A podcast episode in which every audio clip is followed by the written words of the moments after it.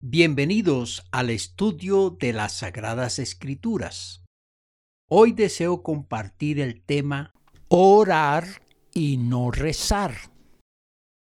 Qué bueno e importante es estudiar las Sagradas Escrituras.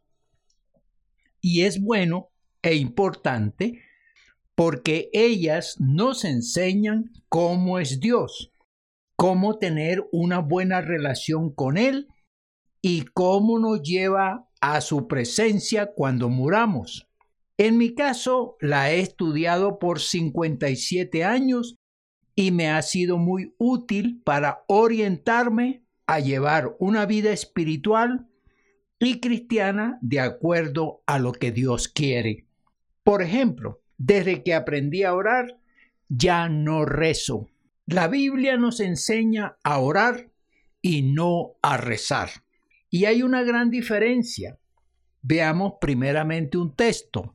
En el Evangelio de Lucas capítulo 11, los versículos 1 al 4 leemos. Aconteció que estaba Jesús orando en un lugar y cuando terminó, uno de sus discípulos le dijo, Señor, enséñanos a orar como también Juan enseñó a sus discípulos. Y les dijo, cuando oréis, decid, Padre nuestro que estás en los cielos, santificado sea tu nombre, venga tu reino, hágase tu voluntad, como en el cielo, así también en la tierra. El pan nuestro de cada día, dánoslo hoy y perdónanos nuestros pecados, porque también nosotros perdonamos a todos los que nos deben, y no nos metas en tentación, mas líbranos del mal. Observen que el discípulo le dice, enséñanos a orar, no enséñanos a rezar. Esto es muy importante entenderlo. Veamos, ese discípulo quería aprender a orar como lo hacía Jesús. Para entender el deseo de este discípulo, debemos buscar la definición de orar. Es una conversación espontánea y momentánea con Dios. Significa hablar con Él de lo que se siente, de lo que se necesita, de lo que sucede.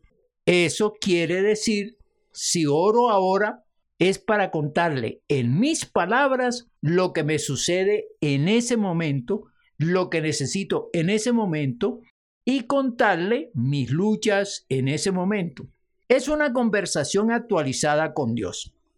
En cambio, el rezo es una repetición con las mismas palabras y no es una conversación, es una declamación. Muchas personas tienen y hacen rezos a Dios, a Jesucristo, a María, algún santo y hasta para las almas que mueren. Comenzamos diciendo la palabra rezar no está en la Biblia y tampoco aparecen rezos para Dios, ni para Jesucristo, ni para ningún otro.